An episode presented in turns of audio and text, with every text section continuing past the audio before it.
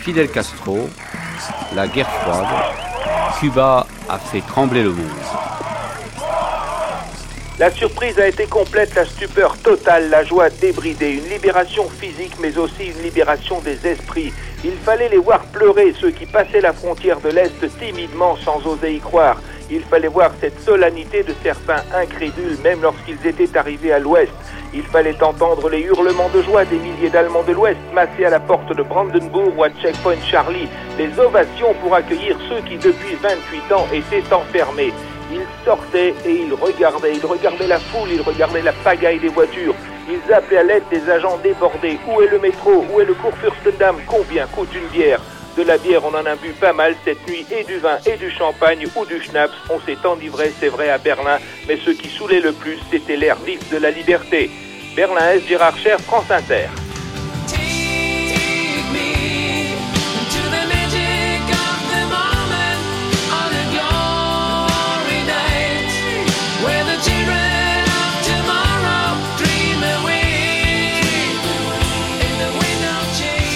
Du 12 août au 20 novembre 1953-1954, les soviétiques décident de séparer le monde en deux, les bons et les méchants.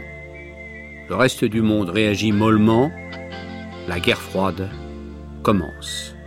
Le rideau de fer, comme l'appelle l'Est.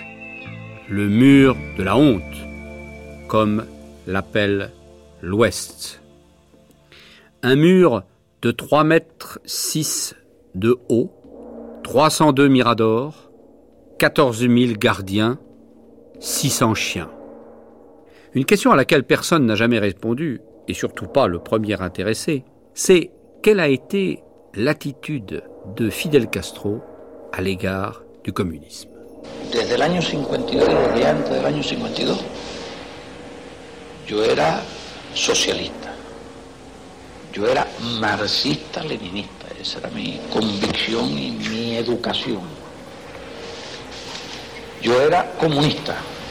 militante de un partido.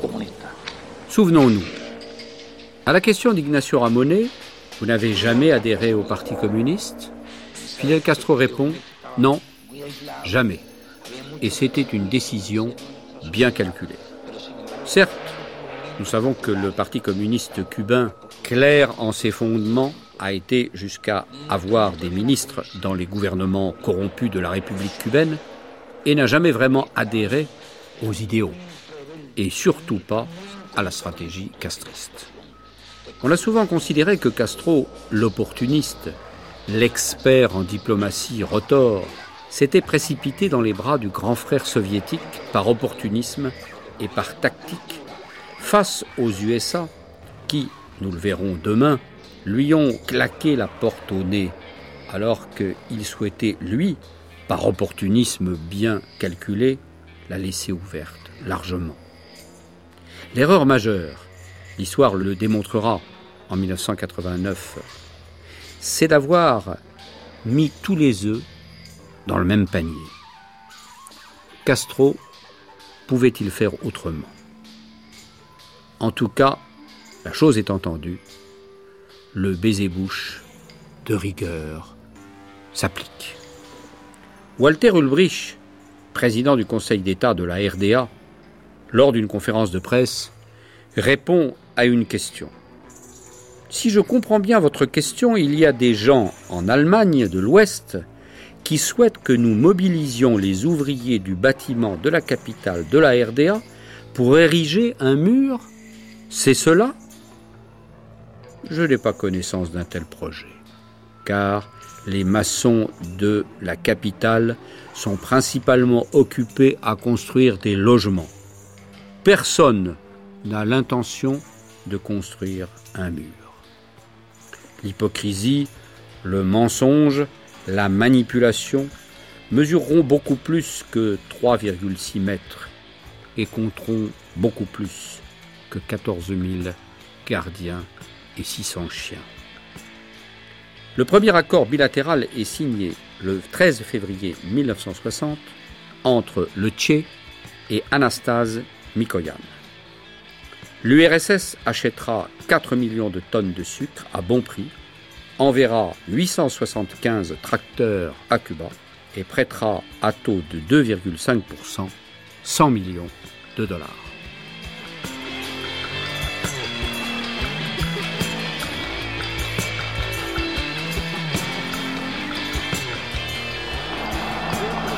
C'est sous les applaudissements de tous les moscovites massés le long des rues que M. Fidel Castro a fait son entrée à Moscou. Ensuite, le chef de l'État cubain et le premier soviétique, M. Khrouchtchev, devaient échanger le dialogue suivant.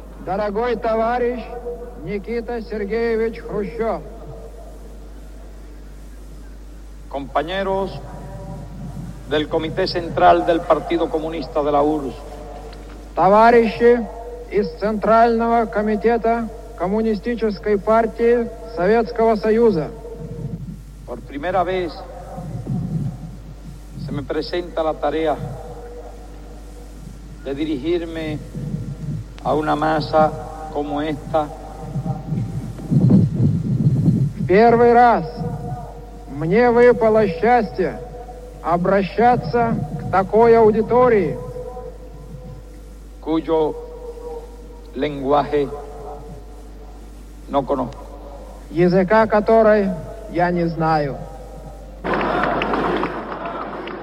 Fidel Castro est un pragmatique nationaliste. Imprégné de ses lectures marxistes tardivement et de ses lectures chrétiennes dès son plus jeune âge, de ses modèles internationaux et de sa fascination pour Marty et sa famille de pensée, il adhère euh, sans coller. Il bouge les lignes sans se faire ligoter. Une fois encore, rappelons que les réactions du monde libre à la construction du mur de Berlin manquent de vigueur et de rigueur. John Fitzgerald Kennedy prend ses fonctions de président le 20 janvier 1960. Bientôt, il déclare que le mur est une solution peu élégante, mais mille fois préférable à la guerre, et le Premier ministre britannique Macmillan n'y voit rien d'illégal dont acte. Le champ est libre pour que Castro s'arrange de tous les micmacs et range les pièces du puzzle. Sa première rencontre avec Nicolas Khrouchtchev a lieu à New York, à l'ONU, le 23 mai 1960. En 1961, il explique à Mikoyan, venant saluer la jeune révolution à la Havane, que l'aide soviétique, grâce à Dieu, c'est-à-dire à lui-même, n'aurait pas été possible avant, à cause de Staline, qu'on se le dise. Dès le 15 juillet 1959, le président de la République cubaine, Manuel Urrutia, qu'était-il allé faire dans cette galère déclarait Le PC n'a aucune chance de s'infiltrer dans le gouvernement cubain et ce dernier n'a rien à voir avec le communisme. Ce n'est pas cette fois, c'est mille fois à Cuba qu'il faut tourner sa langue dans sa bouche avant de parler. Surtout quand c'est pour dire des âneries qui vous font tomber à la trappe. Manuel Urrutia est vite remplacé par Osvaldo Dorticos, qui sera président de la République du 17 juillet 1959 au 2 décembre 1976. Et voici Dorticos, mais qu'allait-il faire dans cette galère? Quelques années plus tard, en 1983, il se suicidera, accusé de haute trahison. Il est donc temps pour Fidel Castro, le 1er décembre 1961, excédé par la tentative d'invasion de la baie des cochons, de se déclarer marxiste-léniniste. Alors que neuf mois avant, le tout jeune fringant président Kennedy propose aux pays d'Amérique latine le programme Alliance pour le progrès, quelque chose comme une pommade sur la doctrine Monroe. La lune de miel, plus miel que lune, se prolonge. El pueblo se ha reunido hoy para discutir importantes cuestiones, sobre todo de orden internacional. En 1976, la constitution cubaine définit le Parti communiste de Cuba comme la force dirigeante supérieure de la société et de l'État qui organise et oriente les efforts communs vers de hautes fins de la construction du socialisme et la marche en avant vers la société communiste. Fin de citation. C'est en fait un texte plaqué sur la constitution soviétique. Castro est triomphalement accueilli à Moscou. Il s'y rendra onze fois, voir les camarades. Il est accueilli par Léonid Brejnev du 28 janvier au 3 février 1974.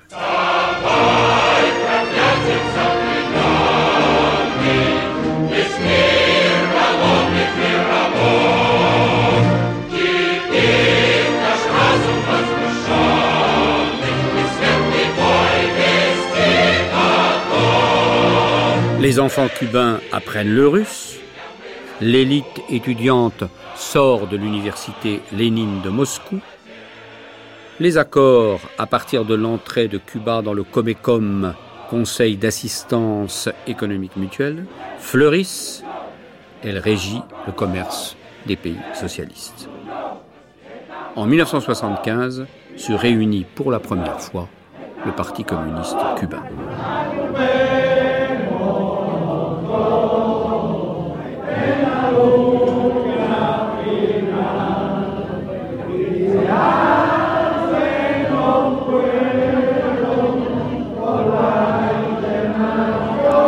Les livraisons de pétrole passent de 2 à 13,3 millions de tonnes envoyées par l'URSS. En 1987, deux ans avant la chute du mur, les échanges avec l'Union soviétique représentent 72% du commerce extérieur cubain. Malgré tout cela, peut-être à cause de tout cela, Castro n'a jamais vraiment été complice. Il se méfiait, beaucoup plus que son frère Raoul et que le Tché, de ses lointains cousins à la mode de Russie. Quand en 1989 le mur tombe, on assiste à un autre éternel paradoxe du docteur Castro. Le choc est terrible, mais la perestroïka, c'est niet. Nous en reparlerons vendredi. Plutôt mourir pour l'astérix des Caraïbes que de plier. À Cuba, hurle Castro, révolution, socialisme et indépendance nationale sont indissolublement unis. Il poursuit, jamais nous n'avions aspiré à ce que l'on nous confie la garde des glorieux étendards et des principes que le mouvement révolutionnaire nous assigne, le rôle de rester un jour parmi les défenseurs du socialisme dans un monde où l'impérialisme yankee aurait réussi à réaliser le rêve d'Hitler de dominer le monde, nous saurons défendre le bastion jusqu'à la dernière goutte de sang.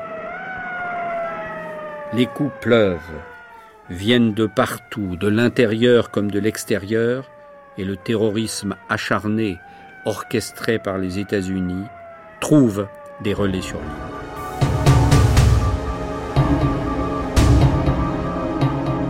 La légende de l'homme ne compte plus les attentats contre sa personne. 600 pour le moins, dont certains dignes d'un Tintin ou du meilleur James Bond la barbe saupoudrée de poison, le cigare explosif, tous les poisons du monde se donnent la main, mais la baraka est toujours là. Par contre, les assassins s'acharnent et les victimes innocentes tombent. Le 4 mars 1960, un cargo français de la Compagnie générale transatlantique, la Coubre, explose dans le port de la Havane, faisant 100 morts. L'enterrement permet des harangues plus que violentes. Sartre et le castor sont là, et Corda, photographe, prend ce jour-là la fameuse photo du Tché qui fera le tour du monde. Le 13 avril de la même année, des terroristes mettent le feu à un des plus grands magasins de la Havane, El Encanto. Des touristes sont tués par l'explosion de bombes dans des hôtels. Et le 6 octobre 1976, un avion de ligne de la compagnie Cubana explose en vol au-dessus des Barbades, faisant 76 victimes civiles. Le présumé poseur de la bombe Posada Carriles, cubano-américain, court toujours. ante la eminencia que se deduce de todos los hechos de las últimas semanas y del cobarde ataque de ayer, de la agresión de los mercenarios, marchemos a las casas de los milicianos, formemos los batallones y pongámonos a salirle al frente al enemigo con el himno nacional, con la estrofa del himno patriótico, con el grito de al combate, con la convicción de que morir por la patria es vivir y que en cadenas vivir es vivir en oprobio y afrenta su mismo. Bilan. En 14 mois, 5780 actions terroristes contre le régime de Fidel Castro. 3500 morts. Mais la terreur se diversifie et se sophistique. En 1971, on introduit à Cuba un virus de la peste porcine. Et en 1981, celui de la dengue. Cette guerre, ces guerres acharnées connaissent leur paroxysme par les deux grands événements qui ont fait trembler les régions et le monde, la baie des cochons et l'affaire des missiles. Cuba a été envahi ce matin par des unités de mercenaires en provenance de la Floride et du Guatemala. J'accuse solennellement le gouvernement des États-Unis du crime international d'agression et je demande que les Nations Unies prennent urgemment des mesures efficaces, rapides et énergiques pour empêcher la réalisation des plans d'agression américains. J'accuse solennellement le gouvernement des États-Unis d'avoir déclenché contre Cuba une guerre d'invasion en utilisant ses ressources, ses armes et ses avions pour ramener Cuba dans sa condition honteuse de satellite de l'impérialisme nord-américain. Ce réquisitoire a été prononcé il y a quelques instants devant la commission politique de l'Assemblée générale des Nations unies par le ministre cubain des Affaires étrangères, M. Raúl Roa.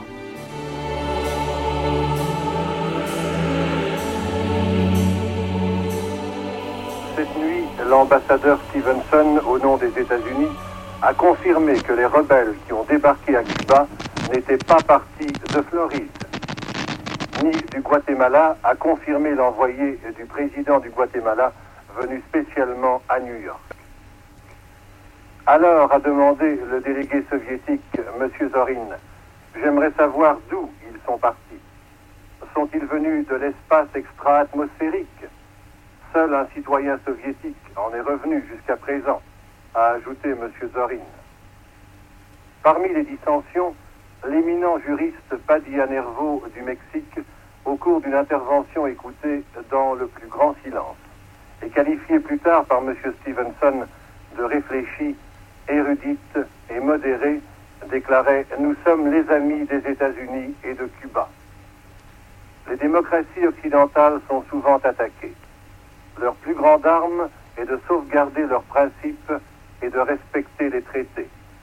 C'est au peuple cubain, sans intervention étrangère, de réaliser ses efforts vers une vie meilleure. Il n'est pas de conflit, aussi grave soit-il, qui ne puisse être réglé par des moyens pacifiques. Au début de la séance, M. Stevenson a affirmé que Castro était en train de convertir cette île belle et riche en un bastion du nouvel impérialisme. Et il a donné solennellement lecture de la réponse du président Kennedy à M. Khrushchev. I have previously stated, and I repeat now, that the United States intends no military intervention in Cuba. Les États-Unis n'ont aucune intention de se livrer à une intervention militaire à Cuba. Dans le cas de toute intervention militaire par une force extérieure, nous, les États-Unis, honorerons immédiatement nos obligations souscrites au terme du système interaméricain pour protéger cet hémisphère contre une agression venue de l'extérieur. Dans sa lettre à M. Khrushchev, M. Kennedy écrit qu'il a pris note soigneusement de la déclaration de M. Khrushchev selon laquelle les événements de Cuba pourraient affecter la paix dans toutes les parties du monde. J'aime à croire, dit-il, que ceci ne signifie pas que le gouvernement soviétique, nous citons, se servant de la situation à Cuba comme prétexte, se propose d'enflammer d'autres régions du monde. Je croire également, ajoute M. Kennedy, que votre gouvernement a un sens trop vaste de ses responsabilités pour s'engager sur cette route.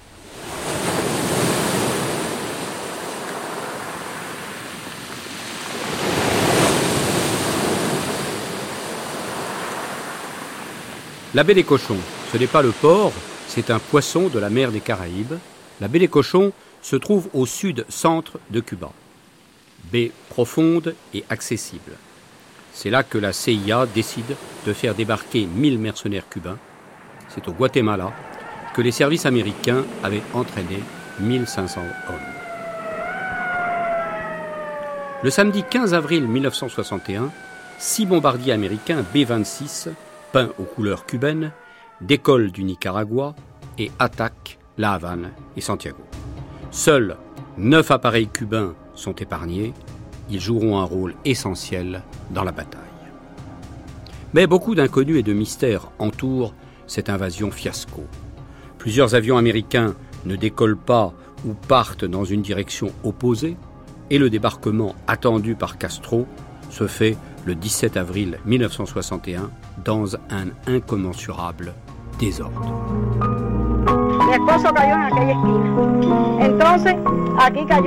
Mm, José Luis Martínez. Les miliciens sont accueillis par 200 000 volontaires brigadistes cubains. Le bilan sera côté cubain de 176 morts et 200 blessés, côté américain de 178 morts et 1202 capturés. Le plus étonnant et confirmé par les Américains est que les prisonniers mercenaires ont été très bien traités, aucune torture, aucune exécution, et la rançon est aujourd'hui connue et reconnue par les Américains. 20 millions de dollars en espèces et la valeur de 50 millions en produits laitiers, aliments pour les enfants et tracteurs. Castro aura su inventer une rançon en yaourt.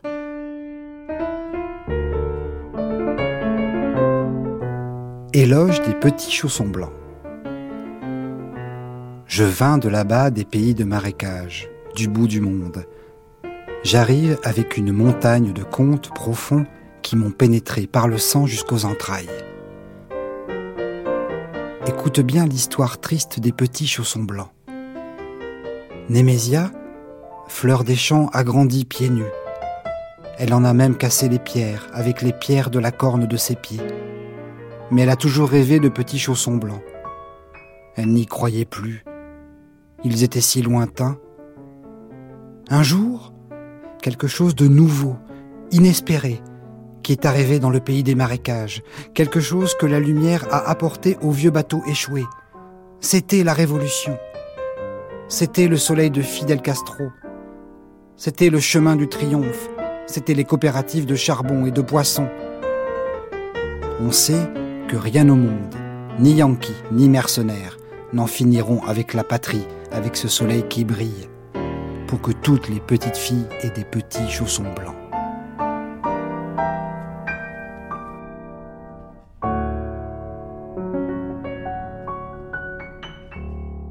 Résultat politique, Castro, le jour même de la victoire, déclare le caractère socialiste de la révolution. Le 22 novembre 1963, John Fitzgerald Kennedy, 35e président des États-Unis, est assassiné à Dallas.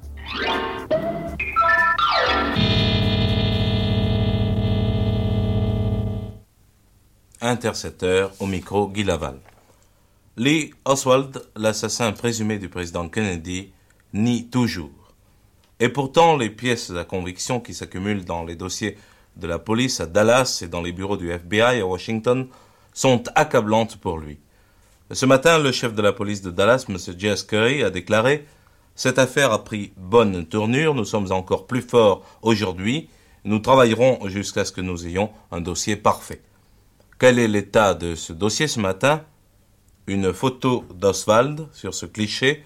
Le meurtrier présumé tient un fusil Mauser et porte à la ceinture un revolver identique à celui saisi sur lui lors de son arrestation.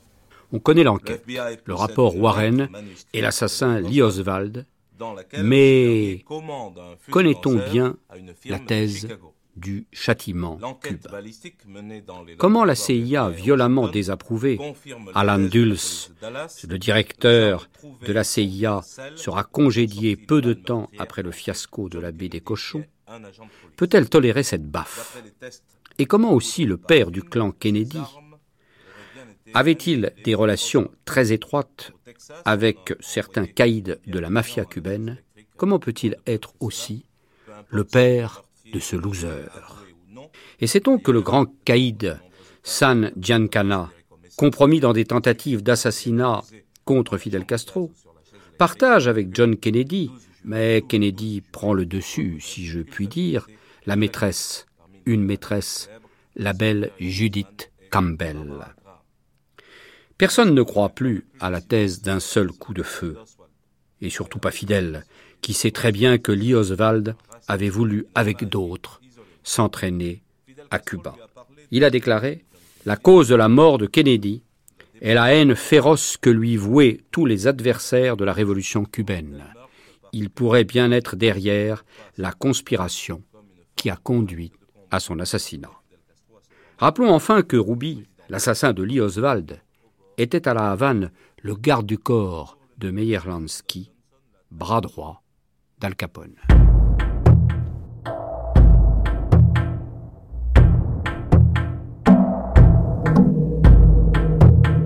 Et pourtant, malgré ou à cause de tout cela, Castro sauve Kennedy, lui trouve des qualités.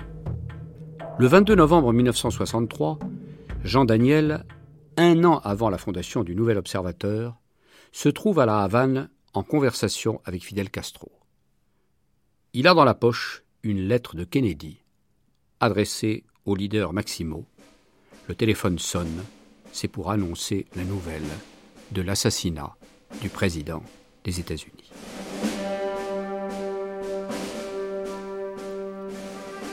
Du 16 au 28 octobre 1962, Douze jours qui ont fait trembler le monde au bord de la guerre nucléaire.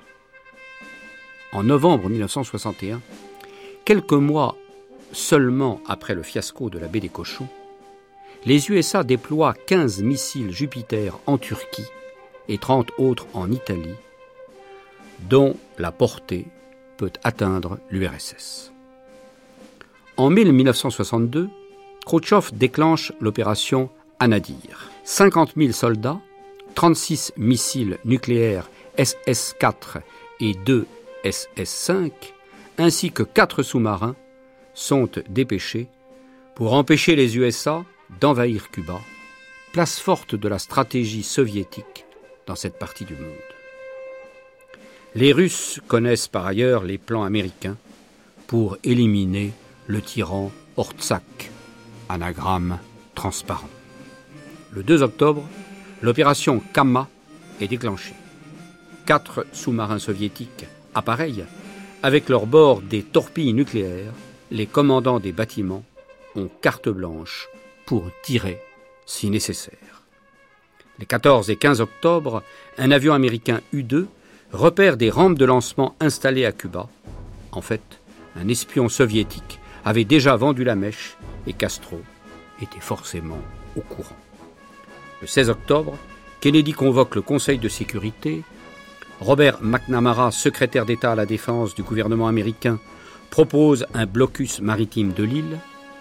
Le 22 octobre, Kennedy prononce une allocution dans laquelle il annonce le blocus naval de Cuba et demande à Khrouchtchev l'arrêt des opérations. Le 24 octobre, Khrouchtchev, considérant que les missiles déjà en place suffisent, s'entête le 27 octobre, un avion U-2 piloté par le pilote Anderson est abattu au-dessus de Cuba.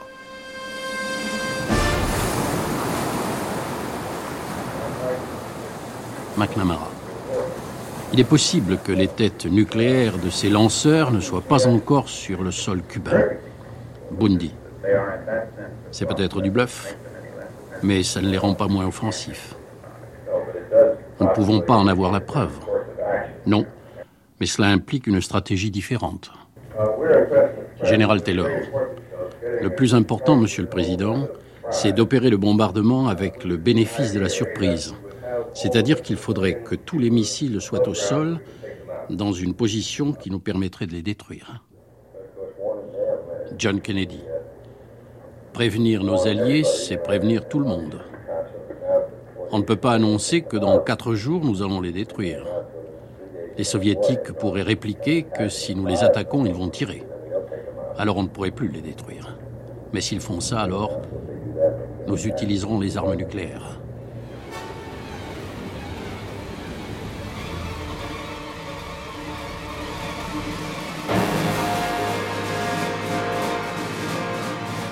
Crise est à son comble.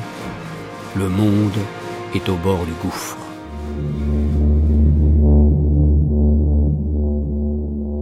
Fidel Castro écrit à Khrouchtchev le 26 octobre. Vous pouvez en être sûr, nous résisterons fermes et décidés à n'importe quelle attaque. Le moral du peuple cubain est au beau fixe. Il affrontera héroïquement l'agresseur. En cet instant particulier, je suis poussé à formuler en quelques mots une opinion personnelle.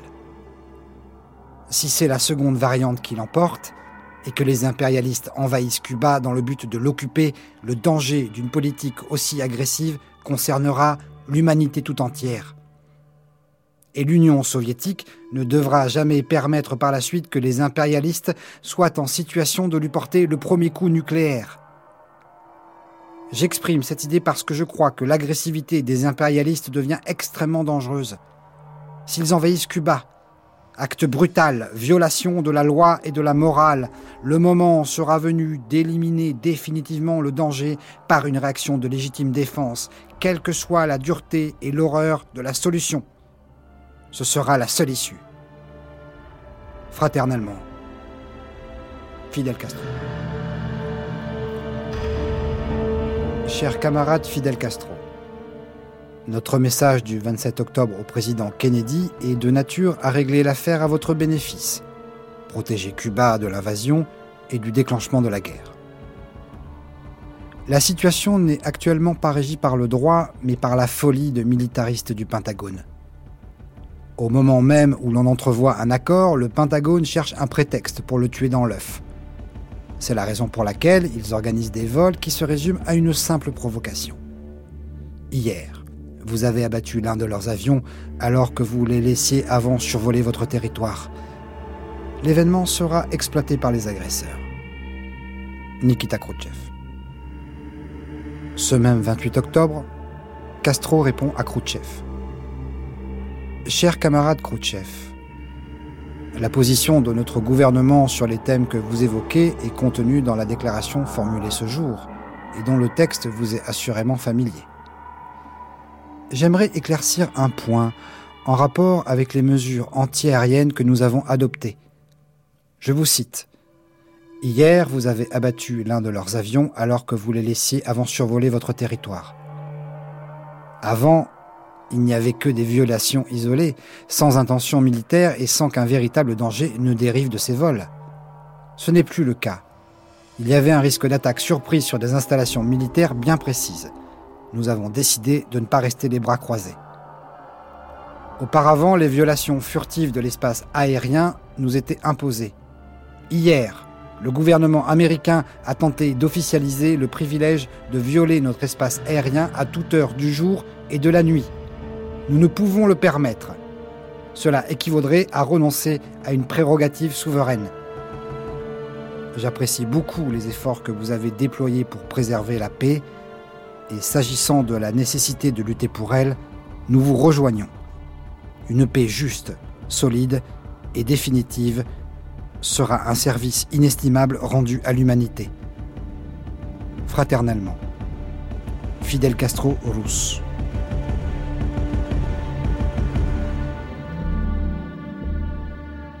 L'ambassadeur soviétique à Washington, Anatole Dobrivlin, fait un remarquable travail diplomatique. C'est alors, déclare Castro, que Khrouchtchev fait l'impasse sur nous. Le 28 octobre, Américains et Soviétiques parviennent à un compromis. Notre irritation a été très grande, tense Castro. Les Russes n'ont eu aucune conversation avec nous, nos relations avec les Soviétiques se sont alors détériorées. On raconte, mais le principal acteur ne l'a jamais reconnu, que Fidel Castro, rousse, était rentré ce jour-là dans une noire colère, considérant que les Russes avaient manqué de courage, qu'il fallait mener le bras de fer jusqu'au bout, qu'il fallait faire céder les Yankees. L'homme de Biran, le bois de Kagwairan ne voulait pas plier. Il s'en souviendra au moment de la perestroïka. Tenemos que discutir esto con los soviéticos, a nivel de gobierno y a nivel de partido. Sentarnos a discutir con ellos todo lo que sea necesario, a la luz de la razón y a la luz de los principios. Y nuestra, de todos, de los revolucionarios, de los patriotas, será la misma suerte. Y de todos será la victoria. Patria o muerte, venceremos. Le 7 mai 1954 en Indochine, l'armée française subit une sévère défaite à Dien Bien Phu. Du 18 au 24 avril 1955 se tient la conférence afro-asiatique de Bandung en Indonésie, avec Nehru pour l'Inde, Lai pour la Chine, Nasser pour l'Égypte et Sukarno pour l'Indonésie. C'est la naissance du mouvement des non-alignés qui précède d'à peine un mois le pacte de Varsovie. Ce mouvement qui en 2008 comptera 118 États se définit comme défenseur de l'indépendance nationale, la souveraineté et la solidarité dans la lutte contre le colonialisme, l'impérialisme et le racisme. Fidel Castro, à cette époque, à part un voyage aux USA et en Colombie, et son exil au Mexique, n'avait pas voyagé. Mais il savait déjà ce que son île pouvait, devait représenter pour le monde. Dès les premiers temps de la Révolution, pour être précis dès 1961, il fait livrer des armes en Algérie pour soutenir la lutte contre le Maroc. Mais c'est le Tché qui déclenchera le mouvement internationaliste de Cuba et fera de son pays d'adoption un des leaders du mouvement des non-alignés. C'est paradoxalement en Afrique, là où les mouvements soutenus d'ailleurs aussi par les Russes sont les plus clairs le 14 octobre 1964, Khrouchtchev est destitué. Les rébellions se multiplient, le Congo se soulève, Patrice Lumumba est assassiné le 17 juillet 1961. Le Tché parcourt les pays de l'Est, se rend à Alger, où les 22 et 27 février 1964, il prononce deux discours fondamentaux sur la décolonisation à l'occasion de la conférence afro-asiatique. Nous avons copié mécaniquement les expériences des pays frères et ce fait a constitué une erreur, pas de plus grave, mais une erreur qui a freiné le développement et a contribué dangereusement à l'heure de phénomènes qui doit être combattu avec le plus de vigueur au cours de la révolution socialiste, le bureaucratisme. Saura-t-on un jour s'il y a rencontré Ben Barka On sait en tout cas que peu de temps après son enlèvement, il devait se rendre à La Havane pour précisément participer à la conférence des non-alignés. Le Tché redevient guerriero, d'abord au Congo, où il rencontre un jeune leader clandestin, Joseph Kabila, dont il ne dit pas grand bien dans son journal. On ne sait pas exactement de quand date la lettre d'adieu qu'il adresse à Fidel, et où il annonce son départ vers d'autres lointains horizons de lutte en l'occurrence la Bolivie, où il mourra. On a versé beaucoup d'encre sur la dispute et même la rupture entre lui, Fidel, et Raoul, à son retour d'Afrique, méconnaissable après une opération de chirurgie esthétique. Car Fidel, même peut-être avec des divergences, appuie et pilote l'opération en Bolivie. Si Castro n'appuie pas et ne pilote pas, de toute façon, rien n'est possible. Je pense qu'il y a deux choses importantes dans la conférence. C'est l'union de tous les pays dits euh, en développement Et c'est la compréhension, s'ils sont capables des grands pays développés capitalistes, de comprendre la situation actuelle et quelle doit être son vraie position pour, euh, pour chercher une, forme de, de, relation qui permette un développement pacifique. Parce que dans ce moment, on doit se définir. on peut et donner quelques avantages aux pays sous-développés pour, pour se développer, ou euh, la situation internationale chaque jour deviendra de plus en plus euh, difficile et peut-être euh, des grandes conventions sociales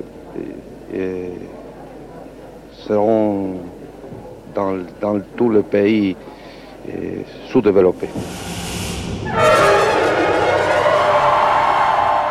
Le 28 avril 1965, deux mois, jour pour jour, après le discours du Tché à Alger, les troupes américaines débarquent à Saint-Domingue pour soi-disant protéger leurs ressortissants contre une guerre civile. Nous n'allons pas tolérer un deuxième Cuba dans la Caraïbe, déclare Lyndon B. Johnson. Et quelque temps après, profitant de la solennité de la réunion du parti et devant expliquer l'absence du Tché, Fidel Castro lit sa lettre d'adieu. Je l'ai gardée secrète, déclarera-t-il plus tard. A Habana, año de la agricultura. Fidel, me recuerdo en esta hora de muchas cosas. De cuando te conocí en casa de María Antonia, de cuando me propusiste venir fidèle. Je me souviens en ce moment de tellement de choses. Du jour où j'ai fait ta connaissance chez Maria Antonia, du moment où tu m'as proposé de venir et de toute la tension qu'avaient créé les préparatifs.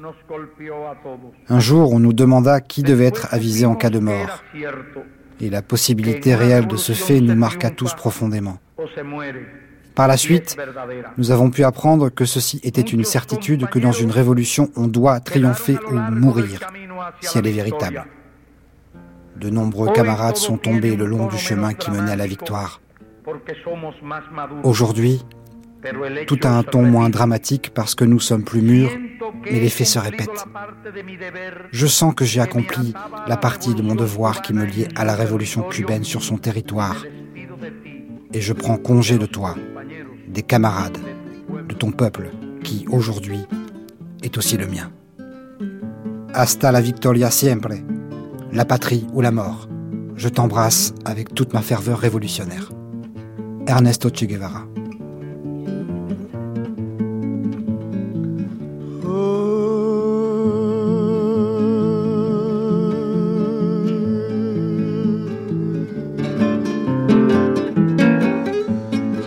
Viene la madrugada, los gallos están cantando, compadres están anunciando que ya empieza la jornada.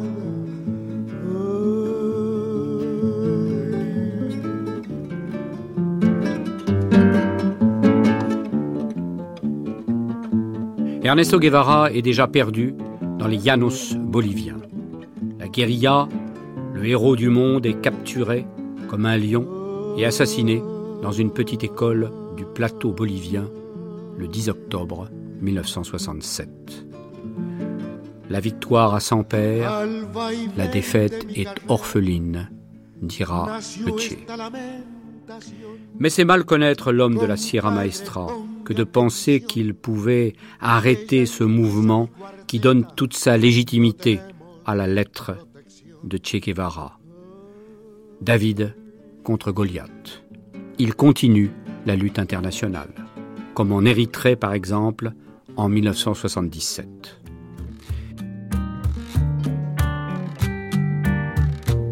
En décembre 1956, Mario de Andrade et Agostinho Neto fondent le mouvement populaire pour la libération de l'Angola. Je connais qu'un seul endroit mais c'est pas fréquentable où on joue ce blues-là, aussi noir que le sable.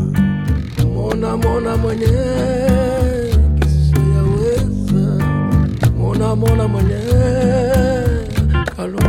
Cuba entame une longue lutte de 13 ans contre l'apartheid et l'impérialisme américain dans ce pays peu connu des Cubains. Castro, sans le Tché, avec les soviétiques, lance l'opération Carlota avec 40 000 Cubains, 300 000 Angolais et 3 000 guérilleros namibiens. Ce seront en tout 300 000 combattants internationalistes cubains qui seront partis combattre en Angola. 2077 hommes sont morts là-bas, près de 10 000 blessés, dont beaucoup de démons. Le 15 novembre 1987, Cuba déclenche la bataille décisive de Cuito Cuanavalle qui donne la victoire à l'Angola. Trois ans après, la Namibie suivra et Nelson Mandela sera libéré. En février 1991, c'est la fin de l'apartheid en Afrique du Sud. En juillet 1991, Mandela fait son premier voyage d'homme libre à La Havane.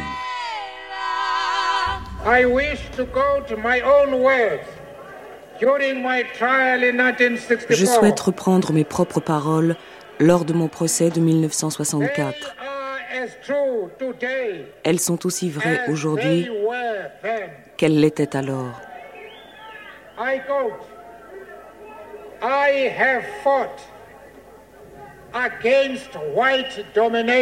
Je me suis battu contre la domination blanche.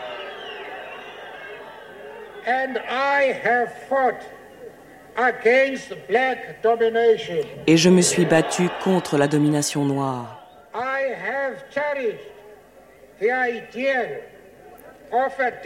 J'ai chéri l'idéal d'une société démocratique et libre dans laquelle tous vivent ensemble harmonieusement et avec l'égalité des chances. C'est un idéal pour lequel je souhaite vivre et que je souhaite atteindre. Si besoin est, c'est un idéal pour lequel je suis prêt à mourir.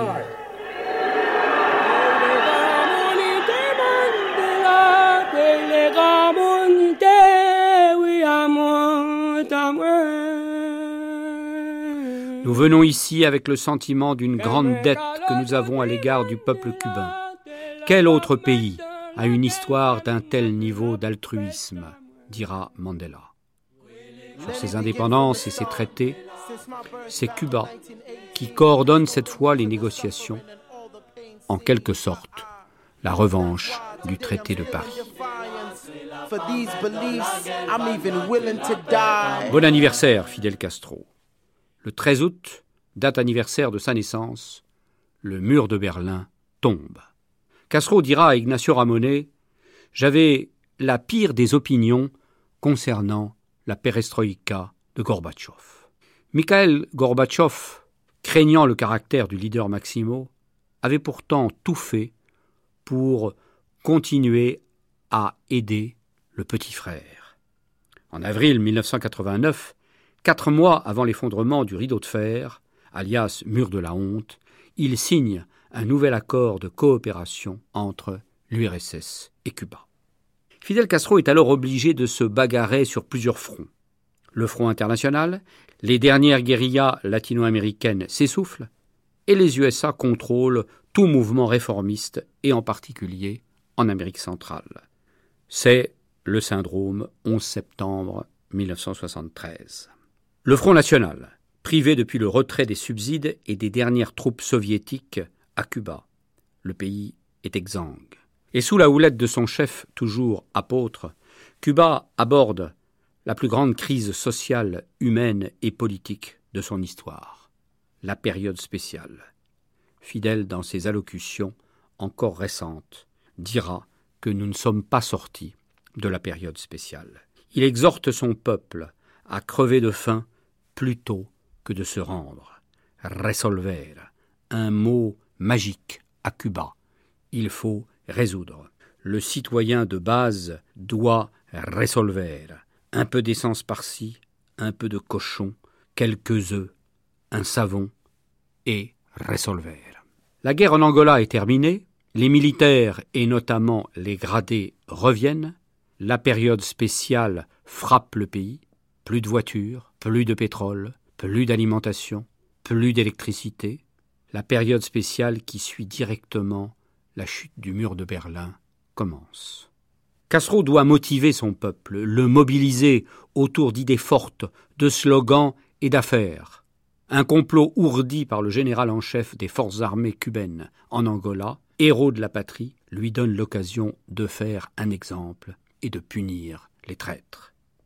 Le 13 juillet 1989, un mois jour pour jour avant la chute de Berlin, le général Ochoa, Martinez Valdés, Tony de la Guardia et Armando Padrón sont fusillés pour corruption et trafic de drogue, accusés principalement d'actes de trahison. Les analyses et les avis éclairés ont toujours conclu qu'il n'y avait pas de cause à effet entre l'affaire Ochoa, militaire gradé, héros de la Révolution très respecté et suivi par le peuple cubain, et l'état-major, et la situation du pays, entre l'étranglement suite au départ des soviétiques, le PIB chute de 35%, l'agonie des guerrieros latino-américains et la fatigue extrême d'un peuple qui a vu la glasnost et la perestroïka s'envoler en fumée.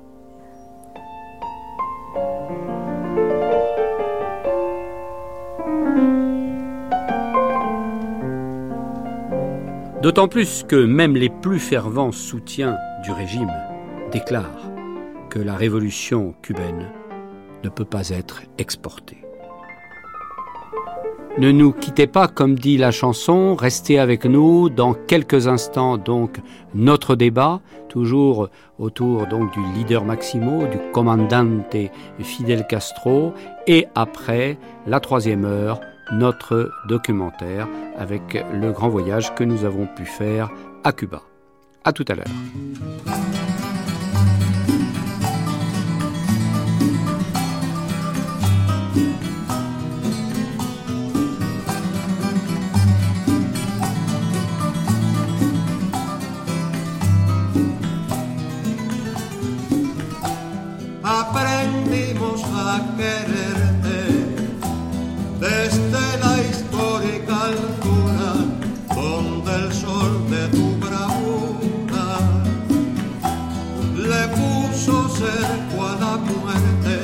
Aquí se queda la clara, la entrañable transparencia de tu querida presencia, comandante Che Guevara.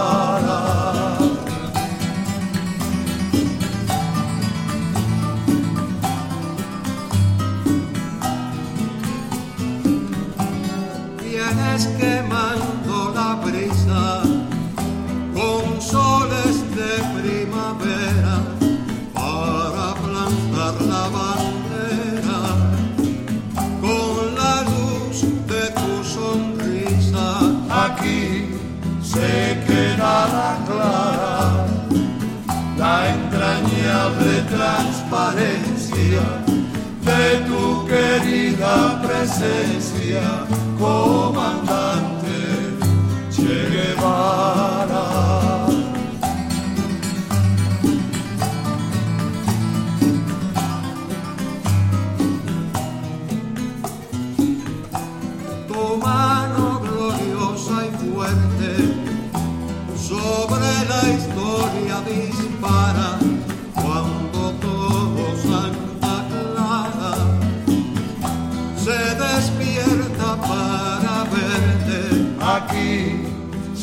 Se queda la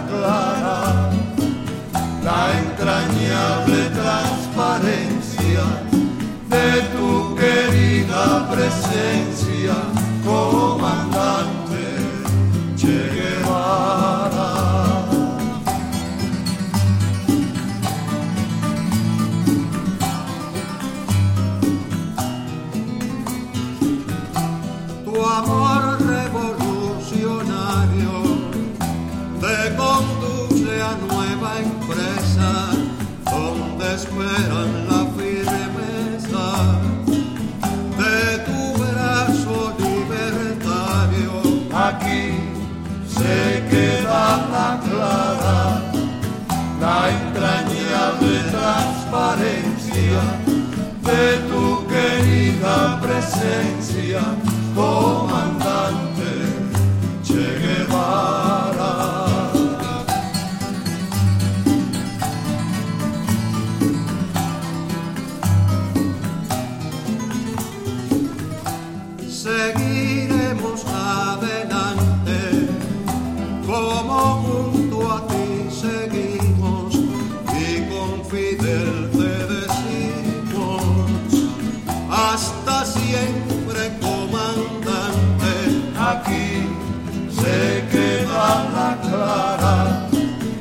La entrañable transparencia de tu querida presencia, comandante